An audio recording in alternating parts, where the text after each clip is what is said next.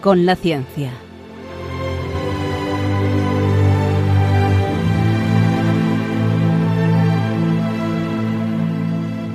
Dirigido por Javier Ángel Ramírez.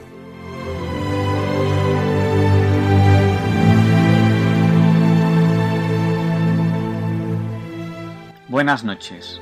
Estamos en Diálogos con la Ciencia, el programa para ti, que sabes que la verdad existe y la buscas. En Radio María, todos los viernes en sus dos primeras horas. Hoy tenemos una entrevista muy especial.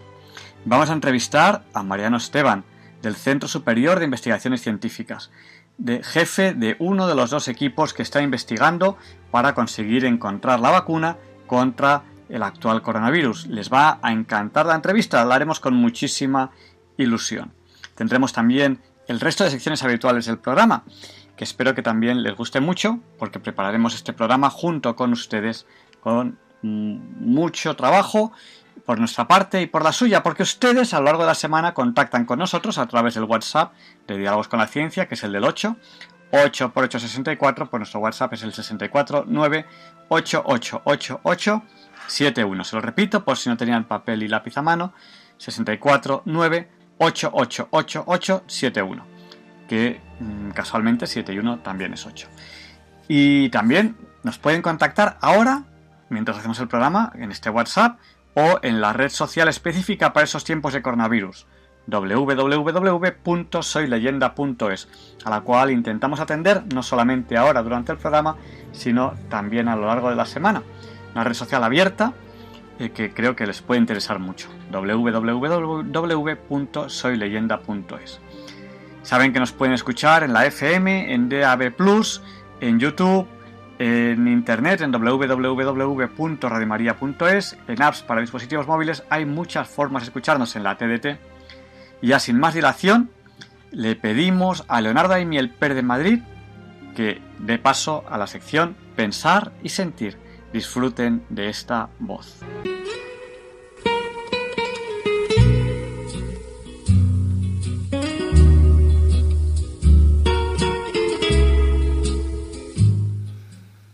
Buenas noches, queridos oyentes de Radio María. Soy Leonardo Daimiel y celebro estar de nuevo con ustedes. Les voy a leer hoy en Pensar y Sentir un texto que ha sido escrito por Javier Gomá Lanzón, filósofo, escritor, jurista y ensayista español que nació en Bilbao hace 55 años. Entre otras muchas obras y actividades, es autor de la Tetralogía de la Ejemplaridad, en la que agrupa a cuatro magníficas obras cuya lectura invita a implicarse en la tarea del proceso de regeneración social. De hecho, defendió su tesis doctoral sobre la ejemplaridad como pauta ética. Javier Gomá está considerado como uno de los intelectuales más influyentes y en ciertos ámbitos se le cataloga como el Ortega y Gasset del siglo XXI. Recientemente ha publicado un artículo el cual ha titulado Virulencias y dice así. El último fin de semana de febrero pasado participé en el tercer Festival de Filosofía de la ciudad de Málaga.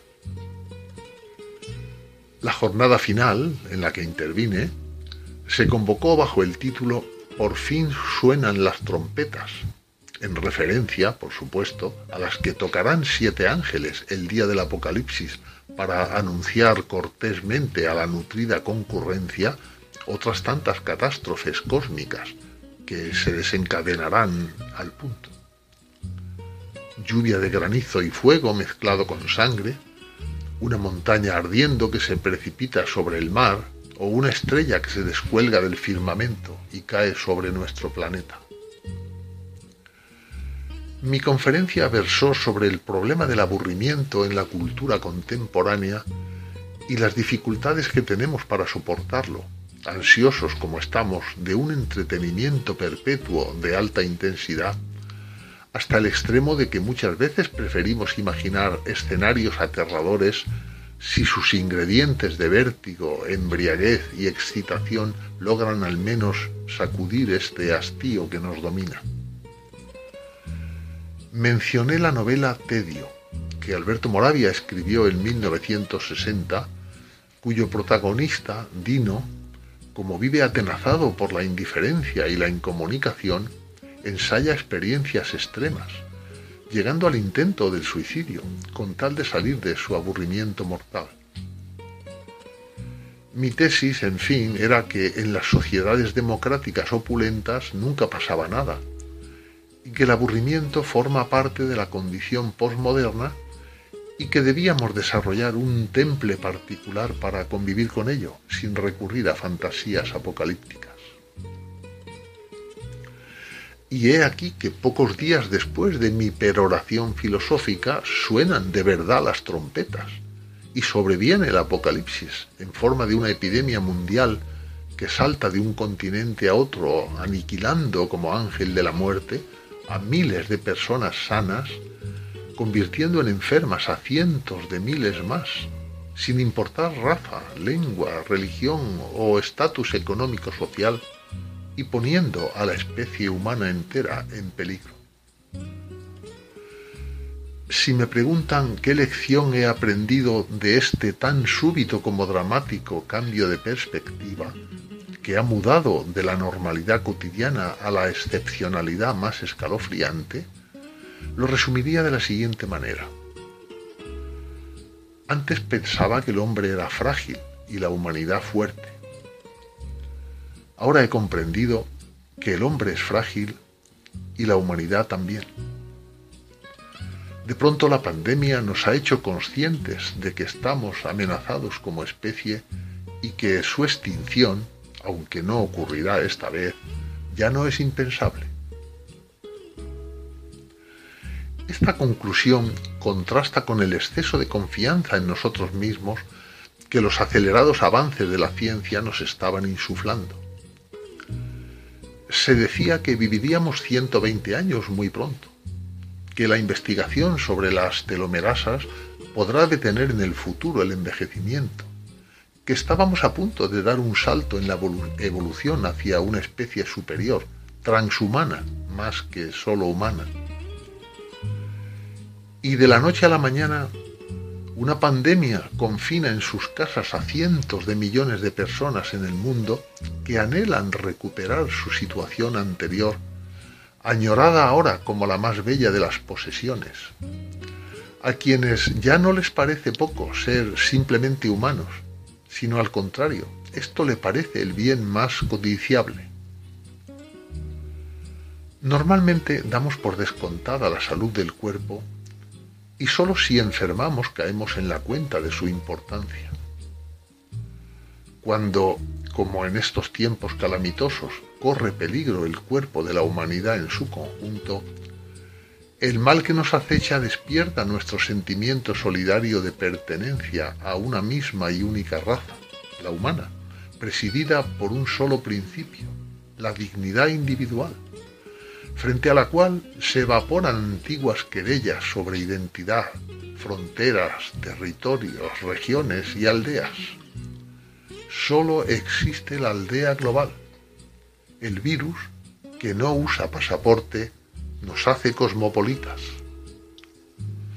La dignidad es una excelencia incanjeable, inexpropiable, que todo hombre y mujer poseen por igual, por el hecho de serlo y que pone a su titular en la posición de acreedor y al resto de la humanidad en la de deudora, porque la segunda debe a la primera, siempre y en todo caso, un respeto.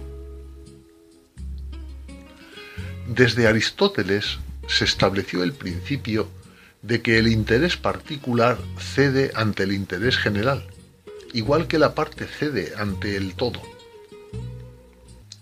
la gran aportación moderna estriba en haber añadido un nuevo elemento a la antigua ecuación.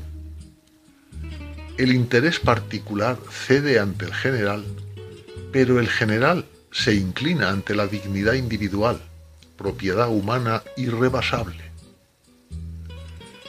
En la práctica, el respeto debido a la dignidad se presenta muchas veces como resistencia al interés general y al bien común, o como estorbo a la eficacia y los intereses de la mayoría. La dignidad es, por esencia, antipragmática, antimayoritaria y antiutilitaria. El coronavirus se está cebando con los más débiles, los ancianos, los discapacitados, los que ya arrastran patologías anteriores. Frente a este hecho hay que elegir entre dignidad y cálculo. No hablaré de la inicua dictadura china que exporta el virus y presume de despreciar ese invento extranjero de la dignidad y sus derechos. Me refiero a sociedades democráticas.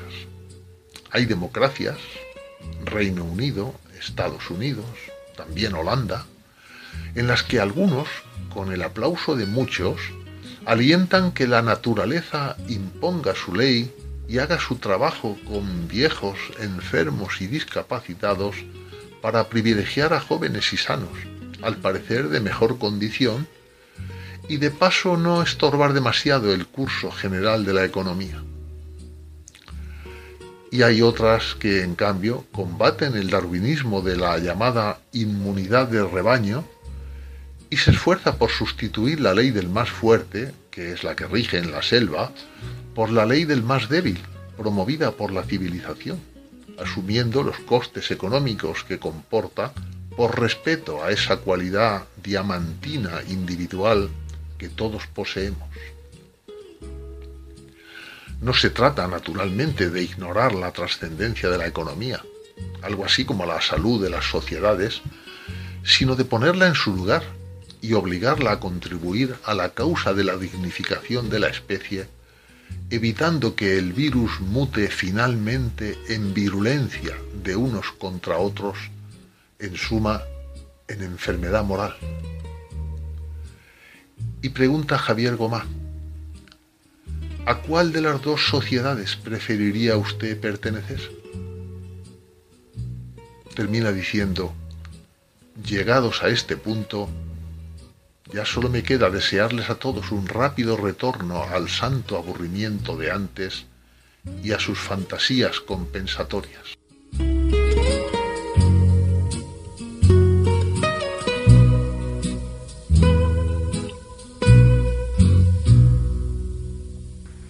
Y a continuación vamos a entrevistar a Mariano Esteban. Él es jefe del Laboratorio de Biotecnología del CSIC que está desarrollando una de las vacunas para el actual coronavirus. Disfruten de esta entrevista.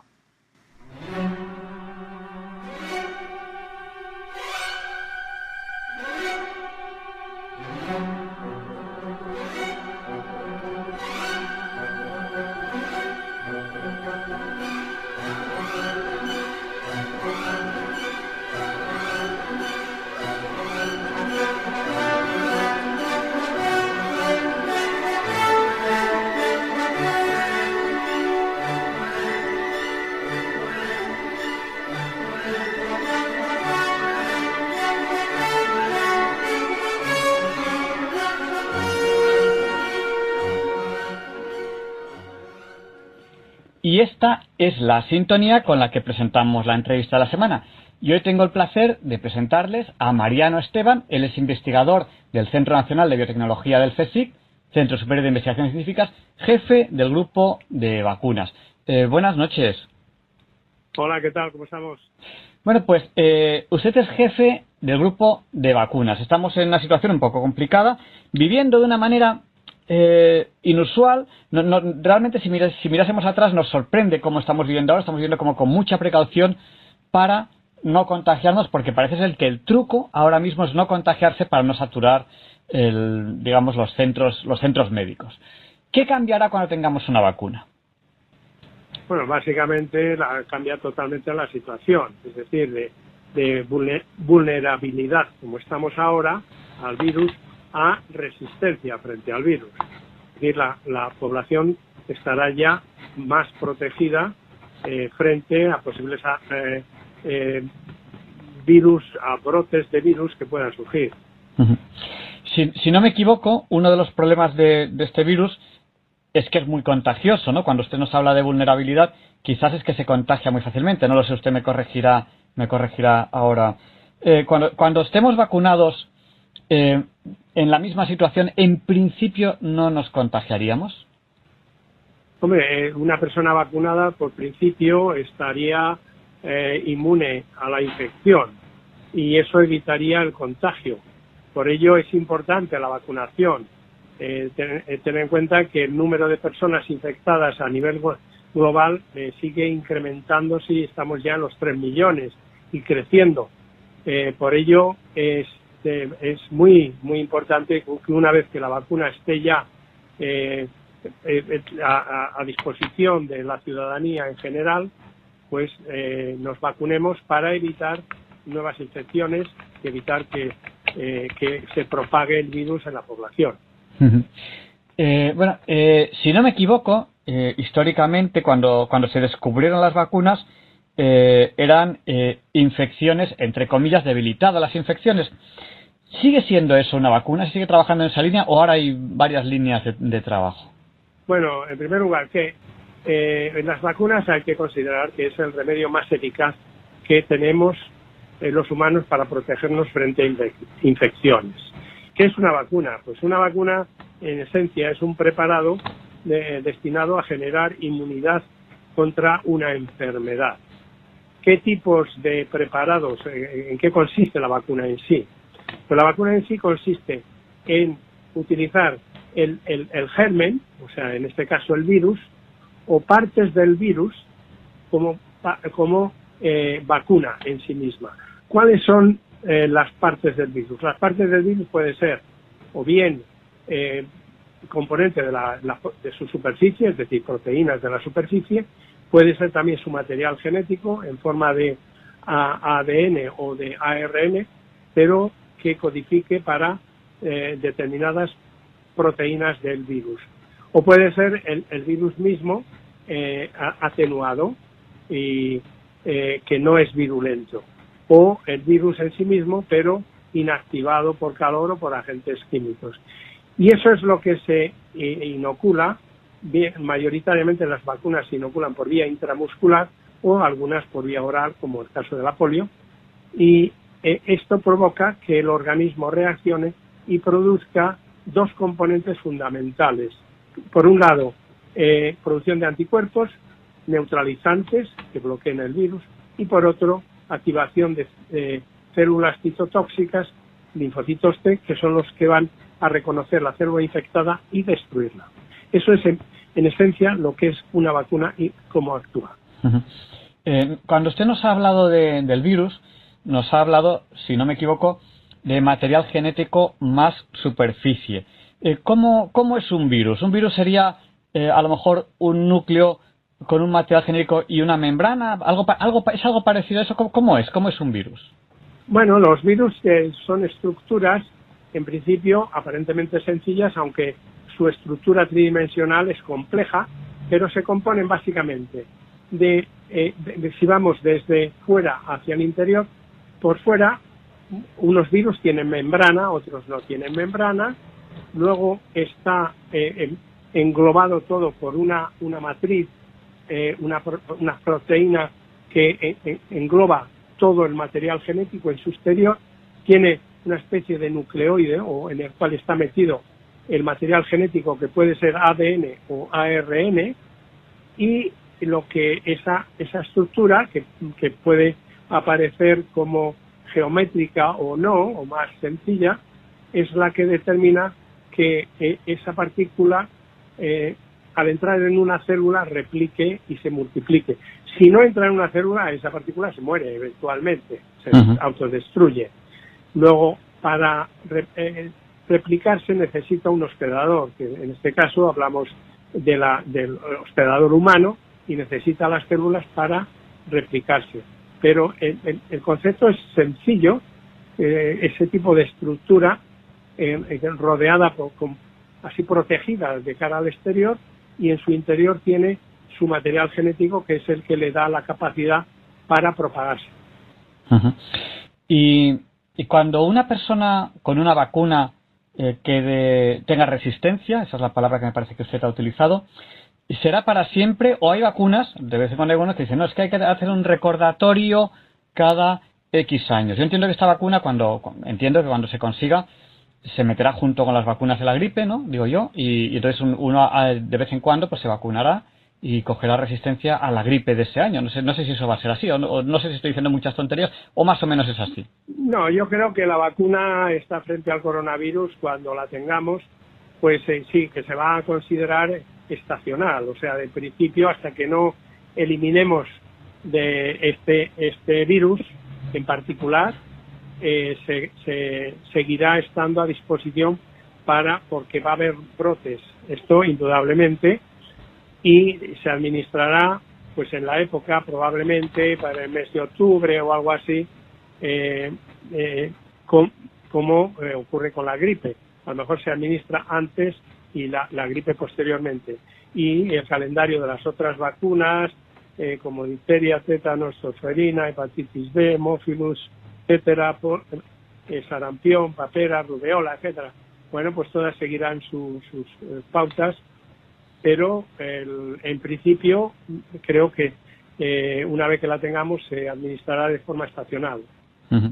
Y en principio llegará un momento, no, no se sabe cuándo, que se eliminará el virus, igual que pasó con otros virus históricos, si no me equivoco, por ejemplo, el virus de la viruela. ¿no? Llegará un momento en que nos iremos vacunando, nos iremos vacunando, no, no se irá transmitiendo esa enfermedad llegará un momento en que eh, el, último de esos virus del actual COVID desaparezca, que habrá, habrá mutado, a lo mejor no será exactamente igual. eso en principio es lo que ocurre con muchos virus.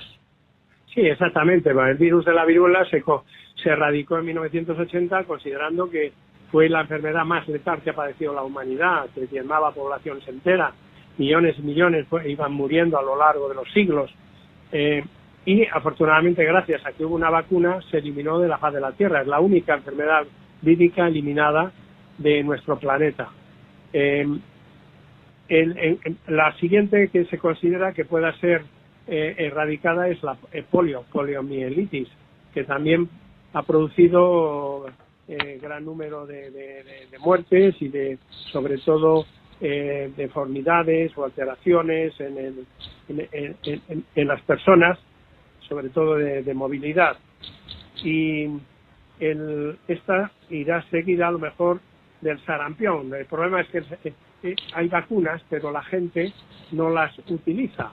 Y eso ha provocado que algunas eh, eh, enfermedades como la, del sarampión y paperas están ya estén rebrotando otra vez a pesar de que se que, hay vacunas muy eficaces. Y este es un problema que la gente tiende a ignorar cuando eh, no está presente el, agente infeccioso y ya pensamos que ya somos resistentes, somos eh, y todo lo contrario, somos muy vulnerables a las infecciones. Por eso hay que vacunarse.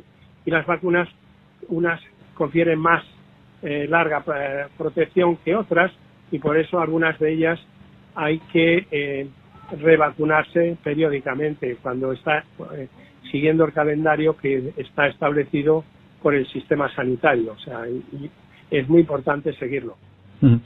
Eh, nos acaba de mencionar la polio. Eh, es noticia de muy reciente de, esta semana que Níger eh, anuncia un nuevo brote de, polio. creo que han sido dos, dos, niños y algo así. No sé. Es una noticia muy reciente. Si tampoco tiene por qué todo el mundo conocerla. Si usted está trabajando en otra vacuna, pues a lo mejor no, no, sé si sabía esta información, tampoco yo sé hasta qué punto eh, estas noticias de, dónde vienen y a dónde van, pero parece que, que hay, un nuevo, hay dos nuevos casos de niños eh, con polio en, Níger, no sé, si, no sé si les suena. Sí, en Níger. Sí, ahí quedan unos reductos muy pequeños en los cuales eh, que aparecen muy poquitos casos. Por eso la, Organización Mundial de la Salud y también con la ayuda de la Fundación Bill y Melinda Gates están ahí focalizados tratando de eliminar esos, esos eh, residuos que quedan precisamente por el, la, no vacunación de en determinada población de que no, no llega la vacuna o no o no quieren o eh, tratan de evitarlo por, por creencias y demás pero creo que se conseguirá no tardando tiempo ya queda muy poquito para que la OMS una vez que transcurra un periodo de tiempo lo suficientemente largo y que no haya ni un solo caso de polio, en el mundo, entonces la, OMS declarará la, polio ya controlada. que, quiera Dios que eso sea pronto. Estamos en Diálogos con la Ciencia, en Radio María estamos entrevistando a Mariano Esteban, investigador del Centro Nacional de Biotecnología del CSIC, el Centro Superior de Investigaciones Científicas, jefe del grupo de vacunas. Con él estamos hablando de vacunas. Y la pregunta que le quiero hacer es, ¿qué líneas de investigación hay en el mundo para la tan buscada vacuna del actual coronavirus que produce la enfermedad COVID-19? Pues como dije al principio en relación a qué es una vacuna, y, comentaba que, es una vacuna, es una preparación eh, en la cual eh, consiste de varios componentes.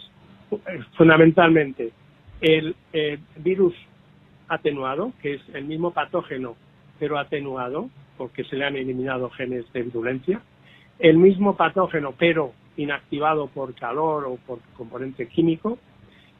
Eh, luego, partes del mismo, como son proteínas, una proteína o varias proteínas del propio patógeno, eh, mezclado con un ayudante, eso actúa como vacuna. Eh, material genético del propio patógeno, que puede ser en forma de ADN o de ARN, y esto son el material genético que una vez introducido en, un organismo va a producir una de las proteínas importantes del virus que eh, va a conferir eh, inmunidad porque produce anticuerpos neutralizantes o activación de células citotóxicas. Esos son los componentes. O también incorporar el, uno, uno de los genes o varios de los genes del patógeno en otro vector no relacionado, y que es un vector, también un virus atenuado, pero distinto al que se le ha incorporado en su material genético uno o varios componentes del coronavirus. Y esas son las vacunas que están actualmente en experimentación.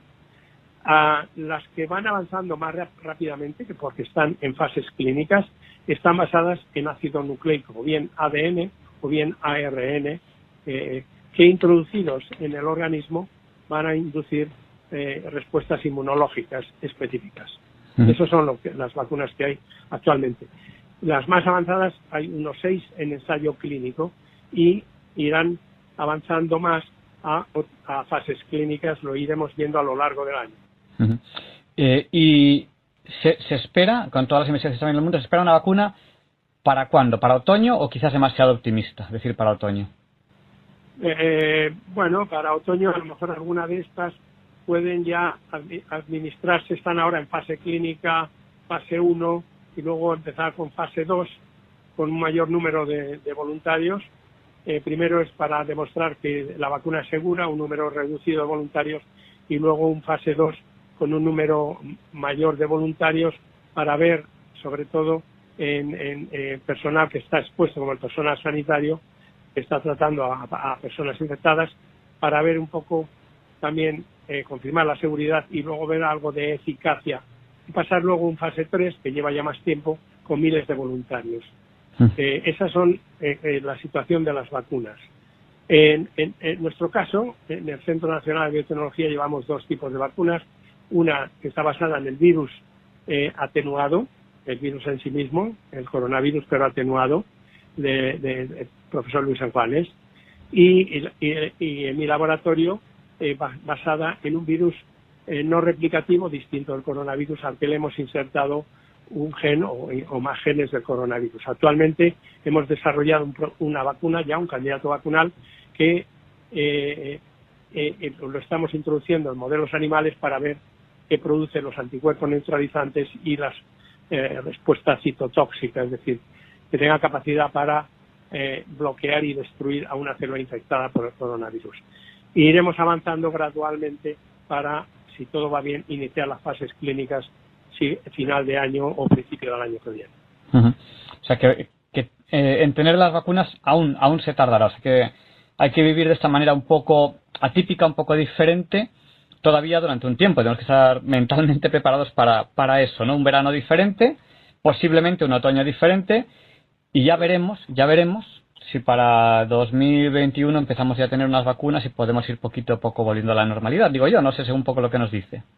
No, exactamente. Ahora iremos viendo lo que son, eh, eh, vamos, eh, prototipos de, vacuna, candidatos vacunales en las fases experimentales que hay que cumplir, o sea, hay que seguir los protocolos establecidos por las agencias reguladoras sanitarias de, a nivel de cada país y a nivel global. Y, y una vez que se haya demostrado seguridad y eficacia, que ya con un número suficientemente de personas que dé valores estadísticos y que puedas asegurar que vas a tener una protección superior al 80%, pues entonces ya se hace el escalado mayor. Y claro, ahí entran las grandes empresas para que tengan capacidad para producir las vacunas. No va a haber una vacuna solo, va, va a haber yo creo que varios, varios tipos de vacunas, como digo, basadas en bien en vector atenuado, basada en un vector no replicativo que expresa antígenos del coronavirus, basada en ácido nucleico, basada en ácido en proteína, con ayudante, y así eso permitirá eh, un abordaje mayor de vacunar a la población mundial, porque son estamos hablando de, millones de personas. Y eso, eh, si te ponemos, si somos 7.000 millones de personas en el mundo, pues fíjate la cantidad de vacunas que hay que producir. Bueno, pues eh, muchísimas gracias. Eh, Mariano Esteban, investigador del Centro Nacional de Biotecnología, del Centro Superior de Investigaciones Científicas, el CSIC, jefe del grupo de vacunas. Eh, la radio es así y durante la entrevista pues ha, llegado gente y ha dicho, mira, están hablando de esto y, han llegado a la mitad. Yo le voy a pedir que para terminar la entrevista nos haga un breve resumen para aquellas personas fundamentalmente que han llegado tarde o para aquellas personas que se han perdido algo importante, un breve resumen de lo que, de lo que hemos hablado, ¿no? Un poco de, de qué cambiará cuando tengamos una vacuna respecto a la situación, entre comillas, atípica en la que estamos viviendo ahora de especial prudencia, qué es una vacuna, qué líneas de investigación hay y qué están investigando ustedes. Bueno, yo creo que lo, importante es eh, tener herramientas que nos protejan frente a agentes agresivos como lo estamos viviendo actualmente. Que nos llegue un virus de fuera y que esté produciendo este, esta tragedia en la población española y en la población mundial es sin necesidad si hubiéramos tenido vacunas y eh, antivirales. Eso indica que es muy importante que la ciencia y el sistema sanitario estén muy protegidos porque son la, son la base para protegernos frente a invasores y a infecciones. Por eso necesitamos las vacunas. Y las vacunas que básicamente es un, muy sencillo de explicar, es, un, es una preparación que se compone de partes eh, del patógeno eh, de tal forma que introducidas en el organismo nos, nos, activen las defensas que tenemos, que es el mejor ejército del que disponemos, capaces de producir anticuerpos y células citotóxicas que van a destruir al agente infeccioso. Por ello, es importante el desarrollar vacunas de la, a la mayor rapidez, que es lo que queremos todos, pero que tenemos que seguir unas pautas, unos protocolos que, eh, que aseguren que esas vacunas son seguras y eficaces. Y hay que apoyar a estas iniciativas y una vez que llega la vacuna, la población mundial se tiene que proteger frente a este tipo de pandemia y pensar que la, vida eh, va a introducir cambios en nuestra forma, forma de vivir, porque somos muy vulnerables a agentes infecciosos y que estos agentes van a seguir apareciendo. Por ello, insisto, que la investigación es crítica para eh, prevenir eh, la aparición de estas enfermedades y que nuestro sistema sanitario sea lo suficientemente robusto y fuerte para que en un momento dado tenga todas las herramientas y los medios de que posibiliten el control y que no vuelva a ocurrir esta situación que tanta tragedia está produciendo en todos y a nivel económico de los países eh, que nos está debilitando. Que nunca vuelva a ocurrir una situación como esta. Protejamos nuestra sanidad, protejamos nuestra ciencia, protejamos a nuestros ciudadanos. Y una última pregunta que ahora cuando, cuando se ha hablado un poco de, que estas cosas van a seguir ocurriendo y todo eso. Usted a lo largo de su vida habrá tratado con muchos virus. Eh, este tiene algo diferente y, le explico por qué le hago la pregunta. hay teorías conspiranoicas. ¿Se puede sospechar algo en ese estilo? ¿O, ustedes como científicos dicen, mire, aquí no se puede saber nada, nosotros vamos a lo nuestro, eh, que es buscar la vacuna? No, no, Vamos a ver, como científicos y ya eh, también por parte de, eh, personal bioinformático, analista, matemático, etcétera, de, de análisis genómicos y demás, que hoy en día tenemos una gran tecnología para definir si este material genético ha sido reconstruido por, humano, por humanos o, no, sabemos que no hay evidencia en absoluto que acredite que este virus es creación humana. Este virus viene de un animal, probablemente el murciélago, eh, porque hay unas secuencias prácticamente casi idéntico a, aislados que se han conseguido también de murciélago.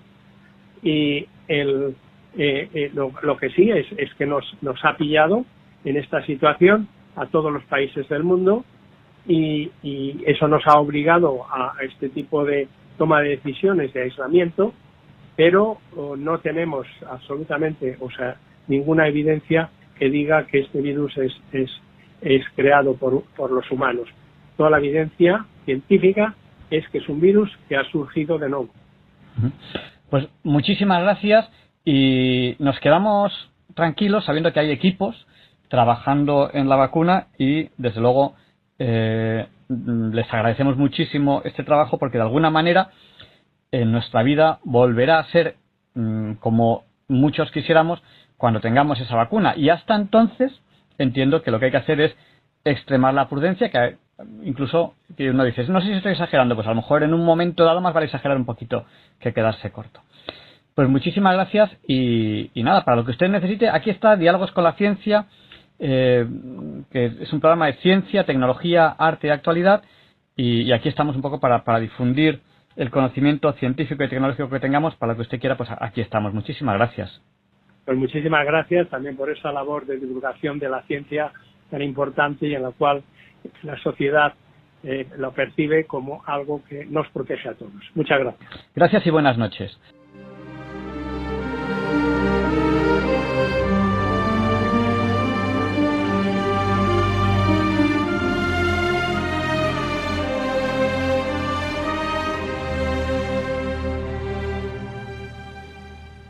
Y una de las secciones que ya va siendo típica en el programa es que entrevistamos a la doctora médico pediatra Gador Joya, y ella tiene una diplomatura en enfermedades tropicales en el Carlos III, que es el hospital referencia para enfermedades infectocontagiosas. Hoy tenemos muy poquito tiempo, pero le voy a preguntar eh, un poco sobre, siempre le preguntamos un poco sobre la evolución del coronavirus. Y lo primero que le quería preguntar a la doctora Gador Joya es ¿Cómo ve las etapas que se han definido en, eh, en, esto que se llama el desconfinamiento hasta la nueva normalidad? Bueno, yo en primer lugar eh, quiero hacer un recuerdo a todos los, familiares y fallecidos de, mm, de, esta epidemia, desde la última vez que hablamos, todo mi respeto y mis condolencias hacia ellos. Y en primer lugar, lo que creo es que eh, se están haciendo un poco las cosas deprisa y corriendo. Yo creo que que el gobierno tiene prisa por no ser los últimos en tomar medidas y me parece que sin tener una idea y una situación clara de cuál es el estado actual de la población española respecto al virus, pues me parece que es un, poco un poco arriesgado. Es decir, es verdad que es necesario que la gente empiece a salir de este confinamiento en el que estamos, es verdad que es muy necesario que se empiece a retomar la actividad económica, eh, pero es cierto que como se ha ido tarde en todo, pues me parece un poco temeridad lanzarnos a, a diseñar fases sin tener claro en qué, desde qué situación de partida estamos en nuestra población. Eso ha sido consecuencia pues de todos estos vaivenes y estos problemas que hemos tenido que no se ha diagnosticado bien a la población. Entonces, Mm, es difícil opinar eh, sobre cómo se las o sobre unas medidas que se vayan a llevar a cabo si yo no sé en qué estado está la población a la que se van a aplicar esas medidas. Es como es difícil opinar sobre un tratamiento de un de una enfermedad cuyo origen yo desconozco. Pues pues no puedo, no tengo, me faltan datos, faltan datos.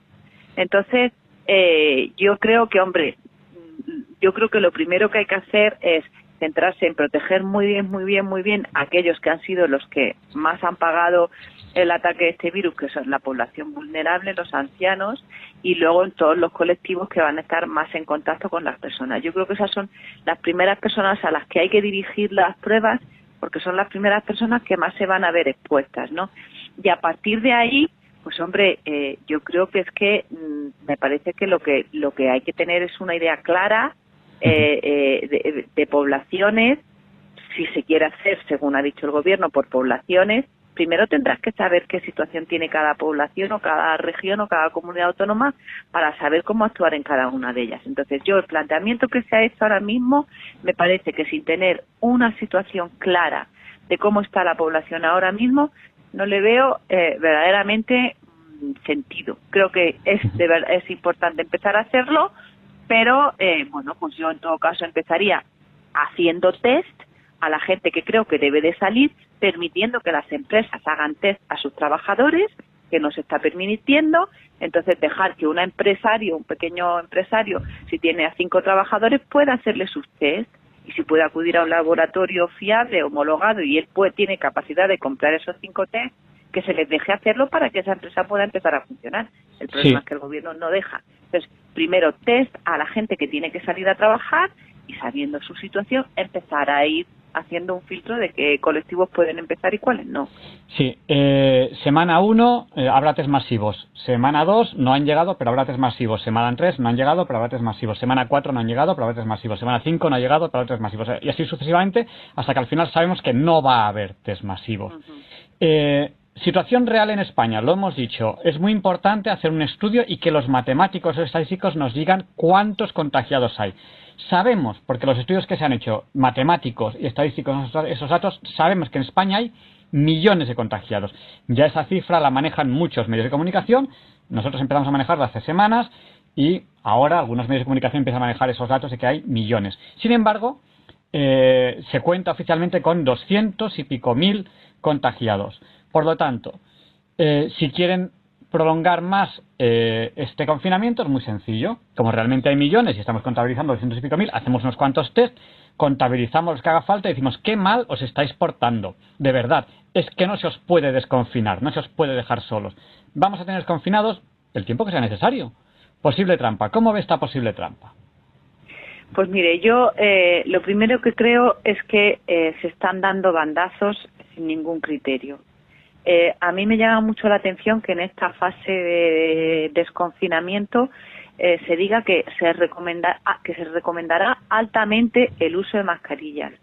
¿Cómo que se recomendará altamente el uso de mascarillas? O es obligatorio llevar mascarillas por la calle, que ya hemos hablado de que, como usted dice, hay millones de personas sin síntomas que están contagiando, o no es obligatorio, pero no me diga usted, se recomendará altamente llevar mascarillas porque habrá gente que la lleve o no. Usted tiene que asumir la responsabilidad de que los ciudadanos lleven o no lleven mascarilla, pero usted es el que tiene que decirlo. Y luego hemos dicho muchas veces, claro, dependiendo de los criterios que yo tenga para diagnosticar, pues esta semana tengo este criterio, entran más infectados, la semana que viene lo quito y entran menos. Entonces, en España, a día de hoy, las cifras ya lo hemos comentado, llega un momento en que es que no notan ninguna fiabilidad porque no tienen un criterio lógico para van cambiando los criterios de diagnóstico de una semana para otro. Por eso me parece una temeridad tomar decisiones tan a la ligera. Yo creo que la verdad que es que estamos en un momento en que esto tiene tanta, tan difícil solución que, como digo, me centraría en los colectivos y en trabajadores que van a salir a la calle, que vayan empezando. Vamos a ir haciendo pruebas a estos colectivos. Mire, pues queremos que mm, mm, los transportistas o la restauración, pues entonces vamos a centrarnos en hacer test, por supuesto, a todos los trabajadores sanitarios y colectivos vulnerables y a los, trabajadores vamos a empezar haciendo primero test a los que creemos que pueden salir y cuando tengamos esa información los dejamos salir y empezar a funcionar. Y yo creo que hay que empezar así, prácticamente de cero, pero hay que empezar así. Con el poquito tiempo que nos deja la radio, eh, hemos hablado mucho en Diálogos con la Ciencia con la doctora Gador Joya sobre la tremenda situación de enfermos y ancianos que entendemos que son, al ser colectivos especialmente vulnerables, al contrario que la mentalidad eutanásica de que, bueno, su vida vale menos, todo lo contrario, es decir, hay que cuidarlos especialmente porque son colectivos especialmente vulnerables. ¿Cómo valora usted lo que ha pasado en las residencias y si ha mejorado, ha empeorado, cuál es la situación actual? Mm. Bueno, yo creo que lo que ha pasado en las residencias es una negligencia. A mí no me vale que me digan que es que como los ancianos eran personas, personas vulnerables y de mayor riesgo, pues que me digan en Madrid que es que era inevitable que murieran 7.000 ancianos en residencia. Yo lo siento mucho. Es cierto que son las personas de más riesgo y que, como en otras uh, tipos de epidemias, son las que más mueren, pero de ahí a querer justificar 7.000 muertes de ancianos en residencias, pues me parece que yo creo que es algo inaceptable y que habrá que pedir responsabilidades.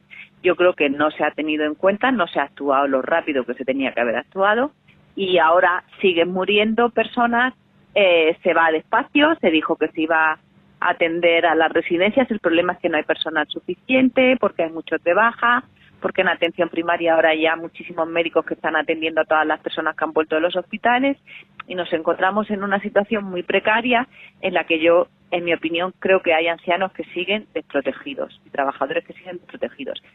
Yo creo que esto eh, es algo que, no debería de haber ocurrido, que no tiene justificación, es decir, no el que hayan muerto personas mayores eh, como consecuencia del coronavirus, sino que hayan muerto tantas y tan desatendidas. Yo querría que me dijeran y que me aseguraran que hasta el último anciano de la última residencia ha recibido la atención médica adecuada y ha ido al hospital cuando le correspondía. Lamentablemente creo que no ha sido así y yo creo que eso es algo cada uno tiene que asumir sus propias responsabilidades y es algo que debería avergonzarnos lo que ha pasado ¿no? en las residencias mm. eh, de ancianos con coronavirus. Pues muchas gracias por haber atendido a Diálogos con la Ciencia, doctora Gador Joya, médico pediatra, diplomada en enfermedades tropicales por el Instituto Carlos III, que es referencia en enfermedades infectocontagiosas. Muchas gracias y buenas noches. Buenas noches a todos ustedes, muchas gracias. Y este es el primer programa del mes de las flores, el mes de mayo, el mes de María. Y aún no he dicho a quién quería dedicar yo este programa. Pues ya va siendo hora de que le dedique el programa a los sacerdotes, los sacerdotes que están ahí al lado de nuestros enfermos, al lado de los que estamos sanos, a nuestro lado. Son ellos los que realmente están haciendo también una labor importantísima, porque el hombre no es solo materia, es también espíritu. Hay decenas de sacerdotes ya fallecidos en España por el coronavirus, pero ellos no paran, no paran de atendernos, no paran de atender a sus fieles. Hay centenas de sacerdotes infectados por el coronavirus en esta labor tan importante que están realizando. Yo quiero darle las gracias. Quiero dedicarle también este programa a don Antonio, el párroco, ex párroco, eh, del cual yo fui durante muchos, muchos, muchos años monaguillo. Yo siempre le decía a don Antonio, mm, yo ya no tengo edad para ser monaguillo y me decía que, hasta que Balduino fuese monaguillo yo tenía que ser monaguillo. Luego él dejó de ser párroco, yo, yo ya dejé de ser monaguillo, hace muy poquito de esto y hace muy pocos días pues, pues ha fallecido por un tema de, de corazón. Suponemos que no, que no tiene que ver con el coronavirus, aunque es difícil de, de saber. Em, ahí nos estará vigilando, nos estará viendo, más que vigilando, viendo, con esa bondad que tenía don Antonio. Si, si una palabra tengo que usar para definirle es bondadoso. Don Antonio era muy, muy, muy bondadoso, como, como son la mayoría de nuestros sacerdotes, quizás un calificativo que podemos aplicar a todos ellos, aunque alguno de ellos tiene otras cualidades que, que, que relucen más que, la bondad, porque generalmente son personas que, cuidan mucho sus dones, los cultivan mucho y realmente son ricos, muy ricos en la mayoría de, de dones. Pues dedicamos este programa a don Antonio y al resto de sacerdotes con este testimonio de un sacerdote que queremos emitir aquí. Intentaré ser breve. Yo, eh, en este mes y medio que llevamos confinados, la verdad es que eh, estoy saliendo bastante, porque celebro todas las mañanas en, el centro de las, mujeres de la obra, del Opus Dei, aquí en Badajoz, y además de eso, pues voy a ver personas y llevar la comunión y confesar. Y, y en concreto, mm, el domingo de Pascua, eh, pues iba por la mañana temprano caminando al, al centro de la obra de las chicas, y por detrás vino un coche patrulla de la policía local que se paró a mi altura y el copiloto, que era un varón, me, eh, me preguntó, ¿dónde va? No él no se había dado cuenta de que yo era sacerdote. Al verme, mm, pues dijo, ah, ah, vaya, vaya, padre. Pero la mujer que conducía, que era, una policía local, dijo, no, no, vaya, vaya, no. ¿Pero dónde va usted? Pues mire, voy a celebrar misa. ¿Pero cómo? ¿A celebrar misa? Pero si eh, no hay misas, ¿no? Bueno, sí, eh, yo voy a celebrar misa porque ah, yo creía que esto era como el teatro, ¿no? Que si no hay espectadores, pues eh, no se los actores no hacen la función, ¿no? Digo, bueno, es que la misa no es exactamente un teatro, ¿no? En, la misa del sacerdote yo no le dije que iba a celebrar para un grupo de personas, sino en general.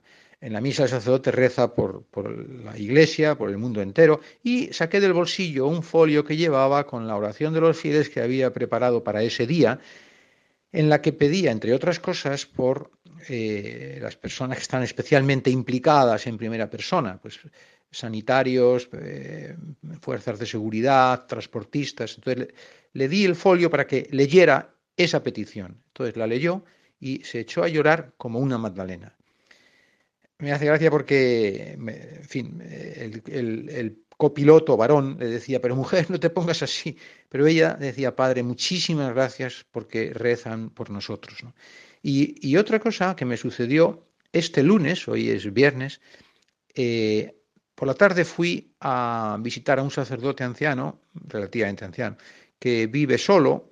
Eh, estuve con él un rato, hablábamos, se pudo confesar y después Mm, iba a ver a un seminarista y le llevaba la comunión. Los seminaristas de la diócesis están cada uno en casa de sus padres porque eh, no, están en el seminario. Y en el camino entre medias de casa del sacerdote y casa del seminarista, pues también vino un coche patrulla de la Guardia Civil que se acercó junto a mí y otra vez lo mismo, Padre, ¿dónde, ¿dónde va usted? La verdad es que me preguntaron con muy buenas maneras. Pues voy a llevar la comunión a una persona y el copiloto me dice, ¿Va ¿pero lleva usted la comunión? Pues sí, sí. Y después de una pausa, ¿y me podría dar a mí la comunión? Le dije, mire, pues llevo solo una forma, pero no pasa nada. La parto por la mitad y le puedo dar la comunión con media forma. Y allí mismo eh, se bajó del coche, del coche patrulla, allí mismo pues hicimos un rito breve, en fin, un acto de contrición, el rezo del Padre Nuestro, pues le di la comunión. Y me decía, esta comunión no la olvidaré nunca, porque doy gracias a Dios que me ha ofrecido esta posibilidad de recibirle después de, más de un mes sin poder hacerlo. Y la tercera cosa es que eh, pues iba también a ver a, otro sacerdote y saliendo de casa, hay cerca un hospital, el Perpetuo Socorro, y en un, cruce, eh, salida del hospital, pues eh, había un coche fúnebre que se paró porque estaba el semáforo en rojo y yo aproveché para pues dar una bendición. Y de un coche que iba detrás a modo de séquito, porque iban solo dos coches detrás, se bajó la ventanilla y una señora me gritó, Padre, muchísimas gracias. A mí me parece que son tres ejemplos de cómo la gente nos necesita, ¿no? y cómo eh, pues me da pena o me da miedo, ojalá me equivoque, que, quizá les estamos dejando un poco solos, como ovejas sin pastor, precisamente cuando ha venido el lobo. Bueno, pues recemos para que no sea así y sepamos acertar con el modo de atenderles lo mejor posible y, y con prudencia, sin ninguna duda, pero también con valentía, pues estemos cerca de quien tenemos que estar. Un abrazo muy fuerte. Un abrazo muy fuerte y muchas gracias a todos los sacerdotes por esta buenísima labor que están haciendo durante estos días tan difíciles. Muchos de ustedes me están preguntando a través de la red social www.soyleyenda.es, red especial para tiempos de confinamiento en coronavirus, o a través del WhatsApp de Diálogos con la Ciencia, es el del 8, recuerden que 8 por 8 es 64, nuestro WhatsApp es el 649 888871, que curiosamente 71 también es 8, se lo repito, 649888871. Pues muchos de ustedes me están preguntando sobre em, mi opinión sobre el confinamiento. En Diálogos con la Ciencia hemos sido claros. El confinamiento es necesario para eh, controlar la pandemia. eh, mientras no haya vacuna, eh, ha sido muy importante en esta época en la que ha habido un confinamiento que ahora pues, pues se va a ir relajando. Pero muchos de ustedes están muy preocupados, incluso hay políticos que hablan de aprovechar el confinamiento para un cambio de régimen. A ver, a mí eso evidentemente sí me preocupa porque veo cosas que mm, desde mi punto de vista son preocupantes. ¿no? Yo, no voy a hablar ahora de cambio de régimen, pero lo que sí que es evidente es un cambio de mentalidad. ¿no? Que nos parezca ya normal em, encender la televisión con el miedo a que siga ahí eh, el presidente en directo. Eh, siempre ocupando horas de máxima audiencia, emitiéndose a la vez en prácticamente todas las cadenas. Que eso ocurra de forma reiterada, continua, sin transmitir ninguna información, porque si dijeron, no, es que es necesario transmitir una información, a mí, a mí me, me, preocupa que lo veamos como normal, lo que se llama prime time, ¿no? Sobre todo porque cuando vemos un político en televisión, casi siempre lo que hace es echarse flores. Se le hace una pregunta y no responde, echa, se echa flores. Tremenda diferencia a cuando se entrevista a un científico que se le pregunta y da datos. Entonces yo, sinceramente, creo que ahora mismo estas comparecencias mm, me suenan a raro del presidente echándose flores constantemente sin dar ningún dato mm, para decir algo que mediante tenga un poco de sustancia muchísimo tiempo diciendo lo bien que lo hacen y tal. A mí eso me, me preocupa, ¿no? También me preocupa, yo veo poca televisión, pero el otro día pues puse un noticiario porque yo mm, digo el diario del coronavirus, porque prácticamente solamente se habla de eso, en una televisión privada, de las de máxima audiencia, y ni siquiera pública, y dijeron que había gente eh, paseando niños, dos padres juntos, o paseando a cuatro niños. Y la, la palabra, las palabras literales que dijeron me preocuparon mucho, dijeron poniéndonos en riesgo a todos.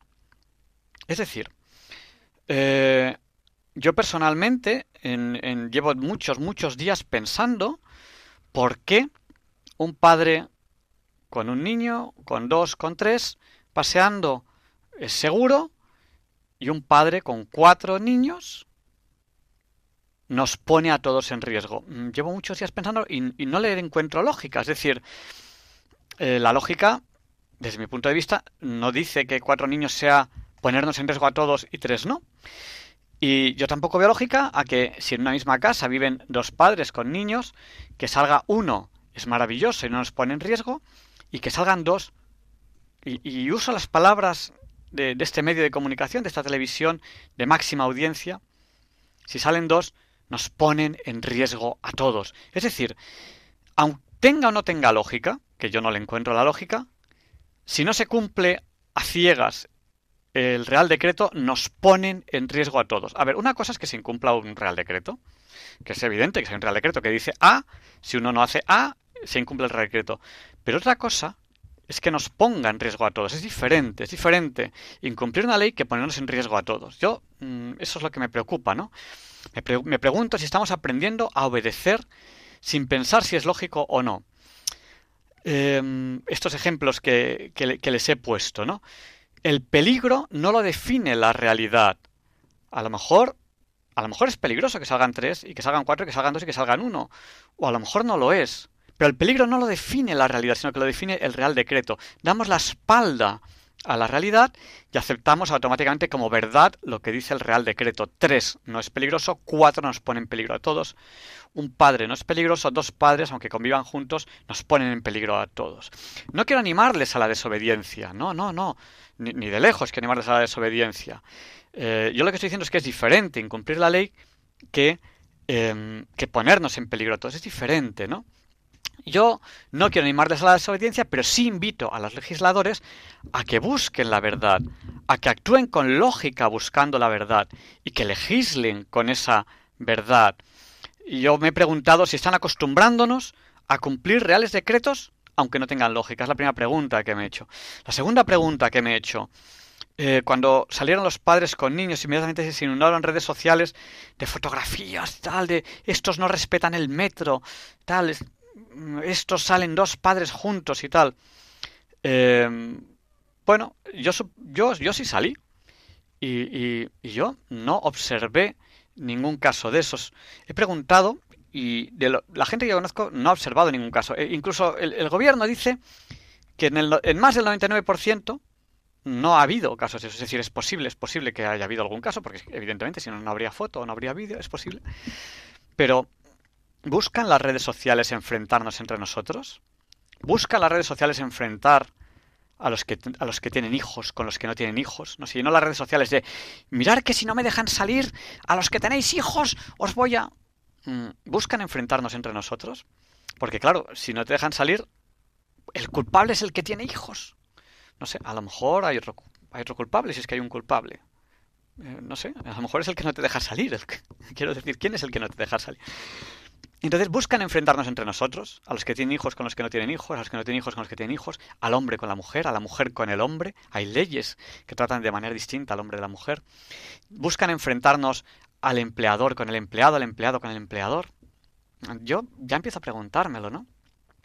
Yo, yo ya eh, la semana pasada hablé de, censura en Internet, que es una realidad indiscutible. Eh, hay cuentas que se, que se cierran en Internet porque porque lo que dicen el, la red social entiende que no es correcto y tal. Y a, mí, yo lancé una pregunta al aire la semana pasada, nadie me ha respondido, ni por la red social soy leyenda.es, ni por el WhatsApp. Pero, ¿es esto constitucional? Les voy a volver a leer el artículo 20 de la Constitución. Punto 1. Se reconocen y protegen los derechos el punto 1a, a expresar y difundir libremente los pensamientos, ideas y opiniones mediante la palabra, el escrito o cualquier otro medio de reproducción. Y sigue el artículo 20, ¿no? Y llega llega el artículo 20 al punto 5, solo podrán acordarse el secuestro de publicaciones, grabaciones y otros medios de información en virtud de resolución judicial. Cierran cuentas de Internet sin resolución judicial. Aquí eh, consideran como bulos y sin resolución judicial. Yo no lo entiendo y simplemente he pedido a ustedes, si alguien lo entiende, que me lo pueda explicar. Bueno, y un punto en el que aquí en Diálogos con la Ciencia hemos insistido mucho, el trato a enfermos y ancianos que estamos dando, ¿no? Ha muerto, pero era anciano. Ha muerto, ha fallecido, pero tenía patologías previas. Esto es propio de la mentalidad eutanásica. Las personas enfermas o las personas mayores no tienen valor porque su vida no es digna. Por lo tanto, lo mejor es que mueran. Esto es una mentalidad absolutamente eutanásica, tremenda. ¿Cómo ha colado, cómo ha calado en España esta mentalidad eutanásica? ¿Cómo nos atrevemos a decir pero tenía patologías previas, pero era mayor, como si esto fuese un motivo para que tiene que morir. Es tremendo. Todo lo contrario, lo que tendríamos que hacer es aquellos que tienen patologías previas, aquellos que son mayores, un cuidado especial, zonas seguras para ellos, lo que sea, un cuidado especial con estas personas, porque son más débiles, porque les afectaría más el COVID-19, aunque realmente no se sabe a quién afecta más y a quién afecta menos. Es evidente que a estas personas sí, pero luego sorprende con algunas afecciones a, personas. Bueno, pues estas son las reflexiones que quería hacer cuando ustedes me preguntan qué tal el confinamiento. Y sí que es importante que seamos prudentes, que extrememos la prudencia. A la hora de salir, que la extrememos, ya no solo por nosotros, sino por los demás, y hemos hecho, evidentemente, muy bien en confinarnos. Otra cosa es que yo esté planteando estas cuestiones, que las planteo al aire y ustedes me pueden responder si consideran oportuno en la red social www.soyleyenda.es o a través del WhatsApp de Diálogos con la Ciencia, el del 88 por 864, el 649888871. Y a continuación, Luis Antequera nos presenta la sección de efemérides. Hoy no es un día cualquiera. It's a lovely day today, and whatever you've got to do, I'd be so happy to be doing it with you. But if you've got something that must be done, and it can only be done by one, there is nothing more to say except it's a lovely day for saying it's a lovely day.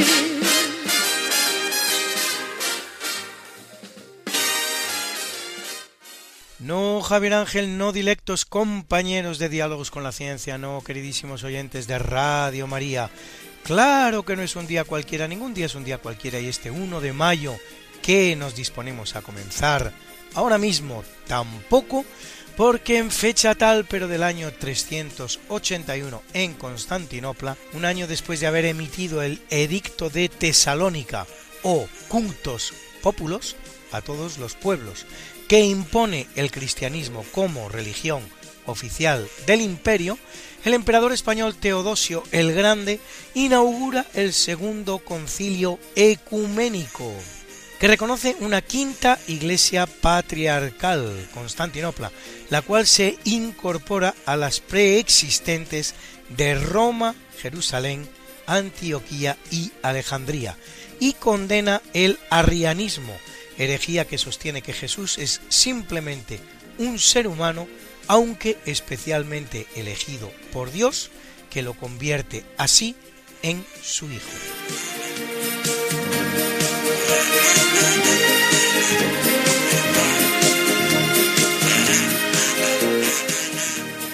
Y en 1045 Giovanni Gracciano Pierleoni, más conocido como Gregorio VI, es elegido centésimo cuadragésimo octavo papa de la Iglesia Católica, que lo es apenas un año y medio. Corren los tiempos duros del llamado siglo de hierro o siglo de plomo de la Iglesia, en los que simonismo, nepotismo, pecado, y corrupción se sientan en la silla de Pedro. Gregorio era de hecho el tercer papa nombrado ese año, los tres vivos, y terminará sus días desterrado, tras ser obligado a abdicar por el emperador Enrique III, que lo hacía al amparo del llamado Privilegium Otonis, privilegio de Otón, el cual establecía que la elección papal sólo se haría con el acuerdo del emperador.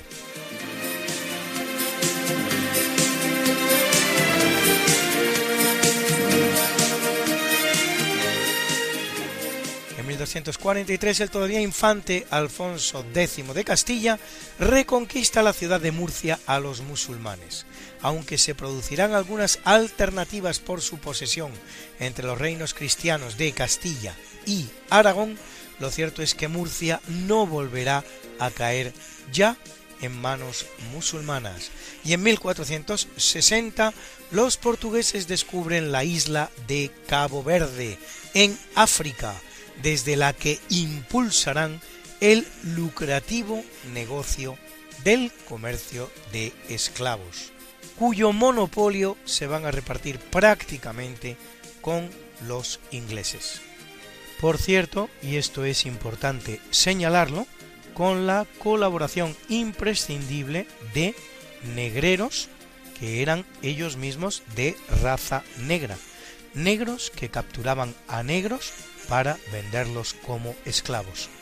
Que en este negocio infame nadie se libró de su cuota de responsabilidad.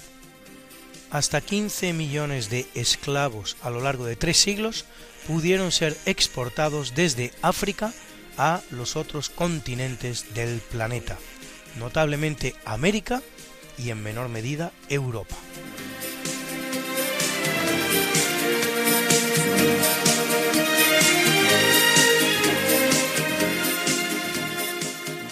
Es un día importante en la historia de Escocia, pues en 1328, tras la primera guerra de independencia escocesa, mediante el Tratado de Edimburgo Northampton, escrito por cierto en francés, la lengua culta de los ingleses por entonces, el Parlamento de Inglaterra reconoce a Escocia como territorio independiente y a Roberto I como su rey. Y en 1707, mediante el Acta de Unión, ocurre lo contrario, a saber, se unen Inglaterra y Escocia, que junto con Gales van a conformar el Reino Unido de la Gran Bretaña.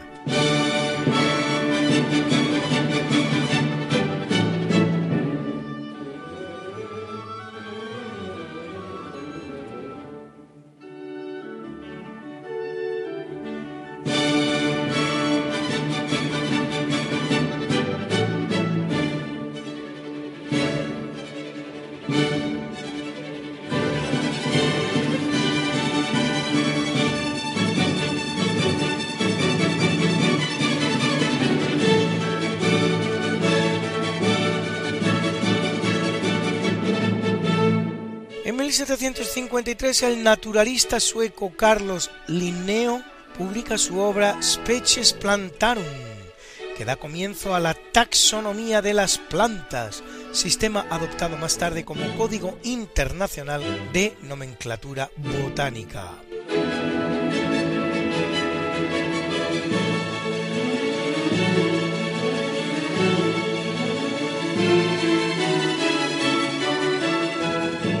En 1786 se estrena en Viena la ópera Las bodas de Fígaro de Wolfgang Amadeus Mozart. Lo que están ustedes escuchando es su obertura.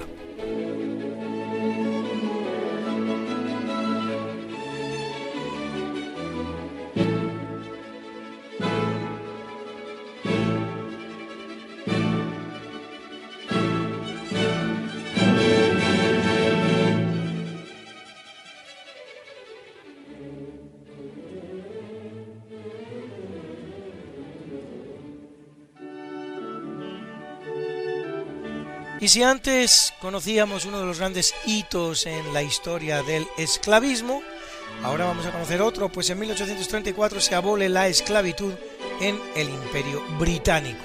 Eso sí, después de que Inglaterra haya sido hasta la fecha el gran adalid del comercio de esclavos, así como el gran consumidor mundial de mano de obra esclavista y en 1851 se inaugura en el Palacio de Cristal de Londres la primera gran exposición universal de la historia.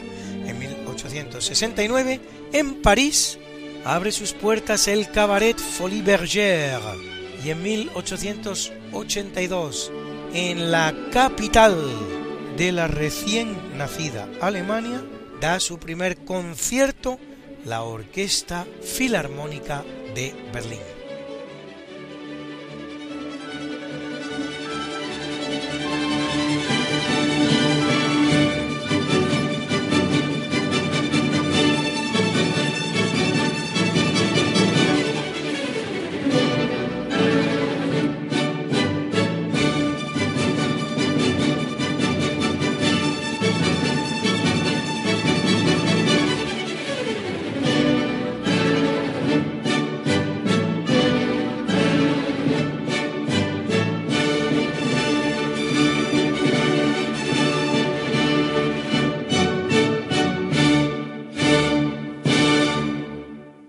También una fecha importante en la lucha sindical, porque en 1886, en la llamada revuelta de Haymarket, del mercado de heno, ocurrida en Chicago, mueren varios obreros reivindicando la jornada laboral de 8 horas.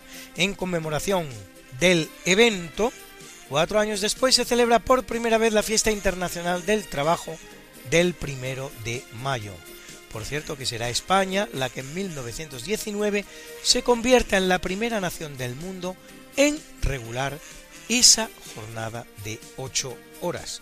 Y en 1925 en China se funda la Federación de Sindicatos, hoy día el gremio más grande del mundo, con 134 millones de miembros. Para que se hagan ustedes una idea, tres veces los habitantes de España.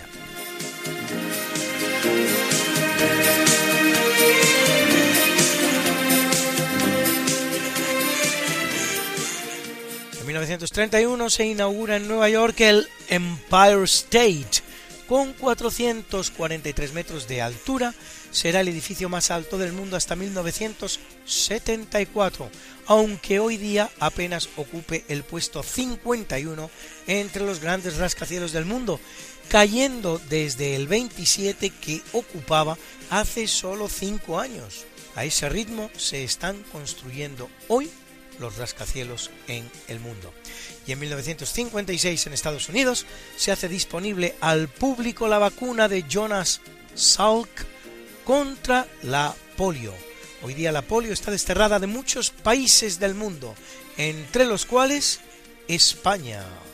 En 1981 se registra el primer caso del llamado síndrome del aceite tóxico, una intoxicación masiva sufrida en España con aceite de colza, que afectó a 20.000 personas y causó la muerte a más de un millar.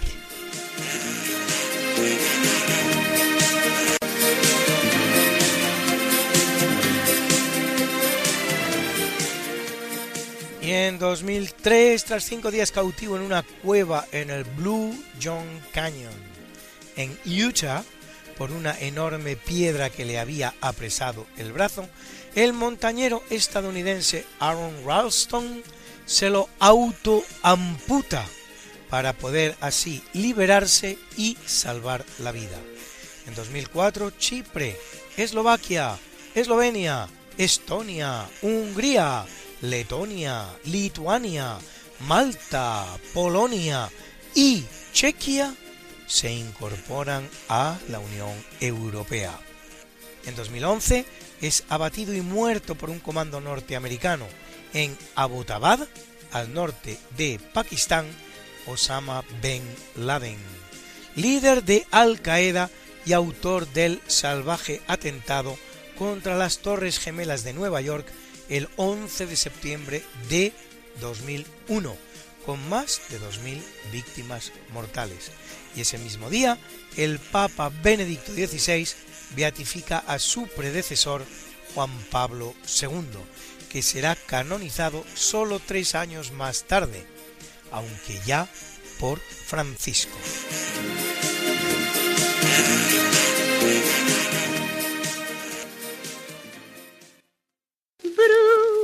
Bruna, nació María y está en la cuna, nació de día, tendrá fortuna, bordará la madre su vestido largo y entrará a la fiesta con un traje blanco. Y será la reina cuando María cumpla 15 años te llamaremos Negra María, Negra María que abriste los ojos en carnaval. En el capítulo del natalicio nace en 1591 Adam Schall von Bell, jesuita alemán misionero en China, donde participa en la modificación del calendario imperial del último emperador de la dinastía Ming, Chongzhen, y es nombrado mandarín por el nuevo emperador Shunzi, dirigiendo el ministerio que se da en llamar de ritos y astronomía. En 1769, en Dublín, Arthur Wellesley, primer duque de Wellington, que derrota a Napoleón en Waterloo en 1815, después de haber participado al lado de España en la francesada para expulsar a los franceses del suelo patrio. La clase de aliado, Wellington, algo más que indeseable, pues producirá en España mucha destrucción interesada como la de la Real Fábrica de Porcelanas del Retiro, que competía con la inglesa, o los fuertes de la línea, que pudieran ser utilizados para liberar Gibraltar, y con ellos también el Hospital de Sangre de San Roque. Los hombres, pasan los hombres el Señor. En los hombres, pasan los hombres que ama el Señor. Y alabamos, y adoramos, y alabamos, y adoramos. Te damos gracias, por tu inmensa gloria. En las alturas pasan los hombres, pasan los hombres que ama el Señor.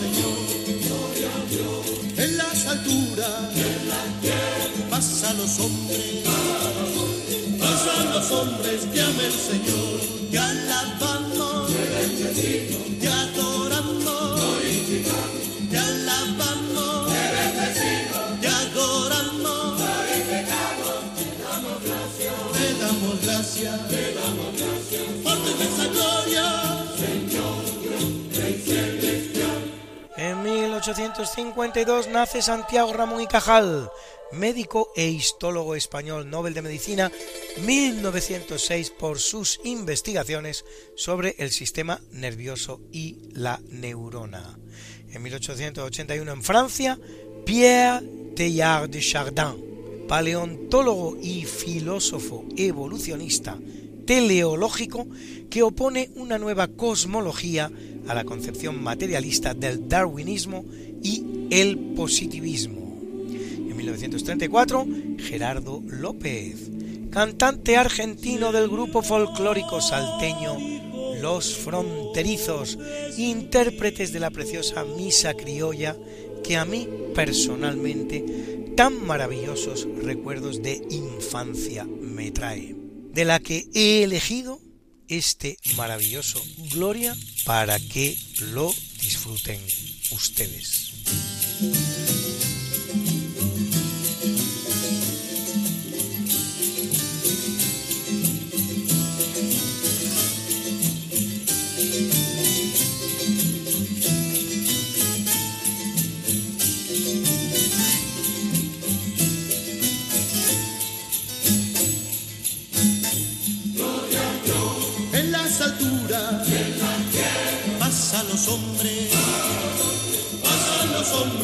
Hombres que ama el Señor. En las alturas pasan los hombres, pasan los hombres que ama el Señor. Porque tú, solo tú, porque tú, solo tú. Tú solo altísimo Jesucristo, con el Espíritu Santo, Espíritu Santo,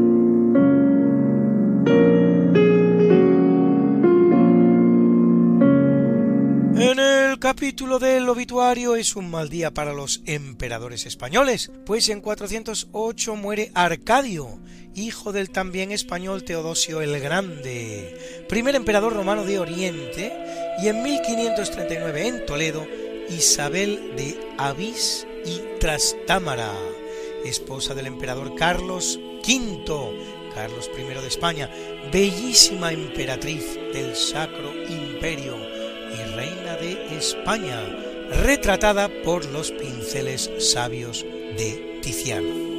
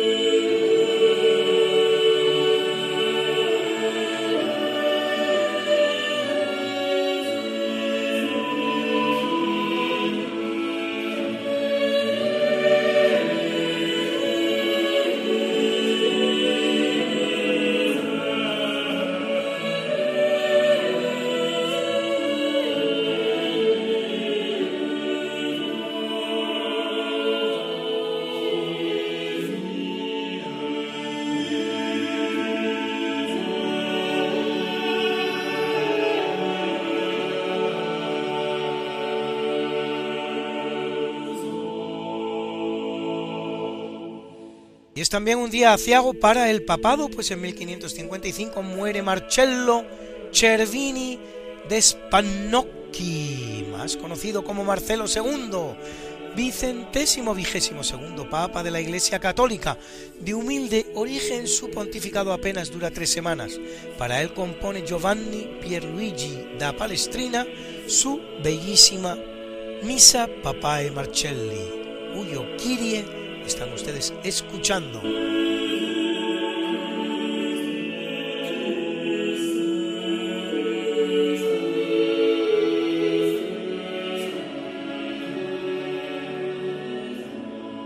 Y en 1572 hace lo propio Antonio Michele Ghislieri, más conocido como Pío V, vicentésimo vigésimo Papa de la Iglesia Católica, que lo es seis años, durante los cuales publica el Catecismo Romano, unifica la misa mediante la bula Quo Primum Tempore y encarga a Daniele da Volterra, más conocido como Il Braghetone, cubrir las partes pudendas de las maravillosas figuras desnudas Miguel Angelescas de la capilla sixtina.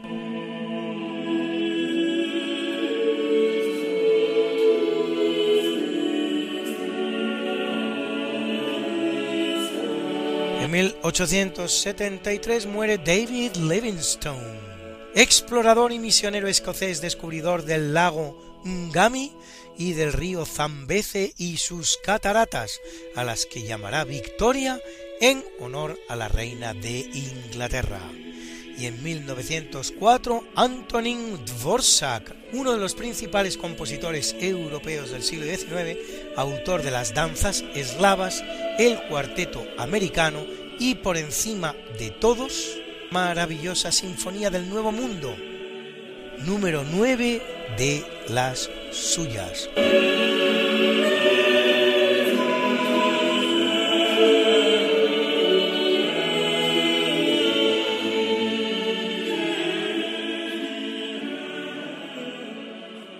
En 1945 en Berlín, en los días previos a la rendición incondicional de Alemania, que se producirá solo siete días después, el 8 de mayo, unas horas después de haberlo hecho ya Adolf Hitler y su esposa Eva Braun, con la que se acaba de casar, Joseph Goebbels, ministro nazi de propaganda, su esposa Magda y sus seis hijos, a los que su propia madre administra el veneno, se suicidan para no ser capturados por las tropas aliadas.